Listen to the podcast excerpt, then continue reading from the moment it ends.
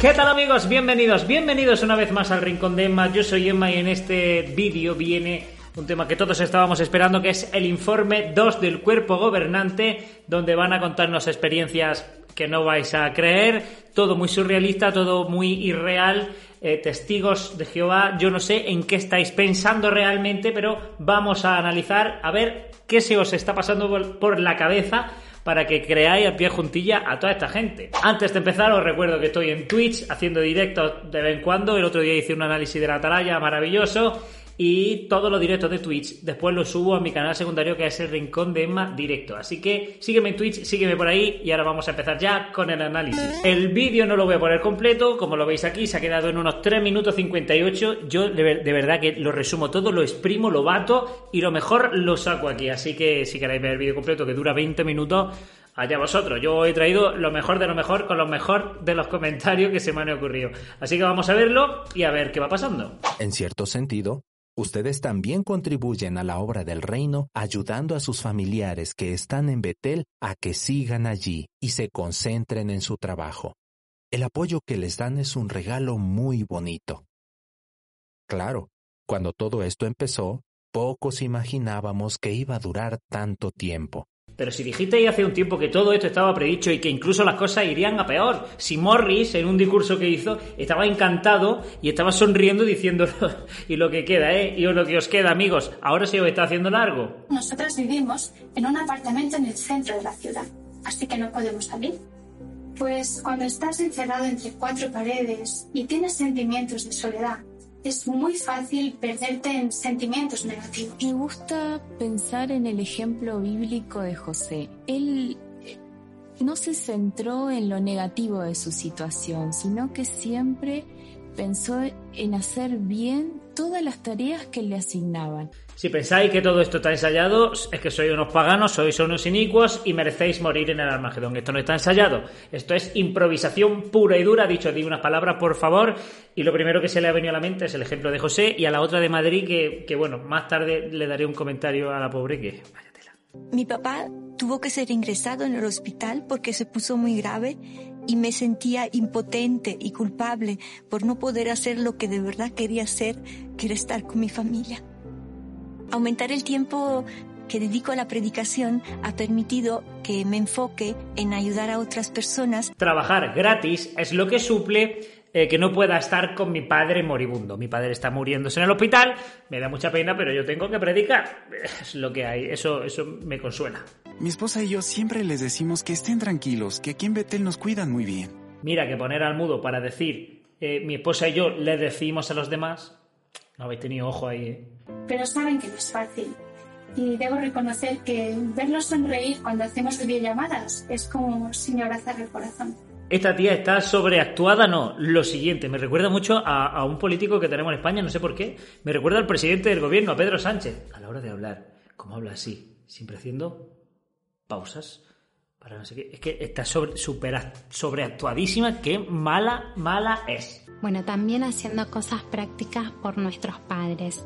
Eh, por ejemplo, nos conectábamos y podíamos leer el texto del día juntos o... Me siento muy feliz. Hacer cosas prácticas es leer el texto del día. Me, me, dijeron mis padres que si podía ir a comprarles el pan porque ellos están impedidos, pero yo tengo que predicar, yo tengo que ayudarle a la gente de verdad, tengo que ayudarle a la gente, es lo que me pide. Yo con vosotros ya he hecho cosas prácticas, hemos leído el texto, ¿qué más queréis? Que por cierto, menudo cortazo le han pegado. Podíamos leer el texto del día juntos o... Me siento muy feliz. No solo estoy sirviendo en Betel, sino que lo estoy haciendo en el momento más crucial de la historia.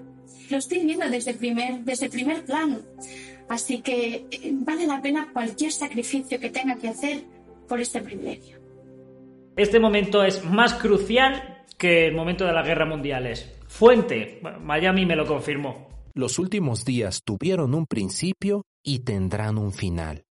Esta pandemia tuvo un principio y también tendrá un final. El último principio es 1914. Me están diciendo que el principio de los últimos días, eh, 1914, esa es no fue el primero porque el primer principio de, de los últimos días, Russell, por ejemplo, dijo otra fecha, ¿no? Y probable, probablemente dentro de 100 años, eh, cuando ya no les cuadre los 2914, dirán que a lo mejor los últimos días empezaron en 2001, quién sabe, pero actualmente la, la fecha oficial de, de que empezaron los últimos días es 1914. De momento. La obra del reino sigue avanzando y se están consiguiendo cosas muy emocionantes.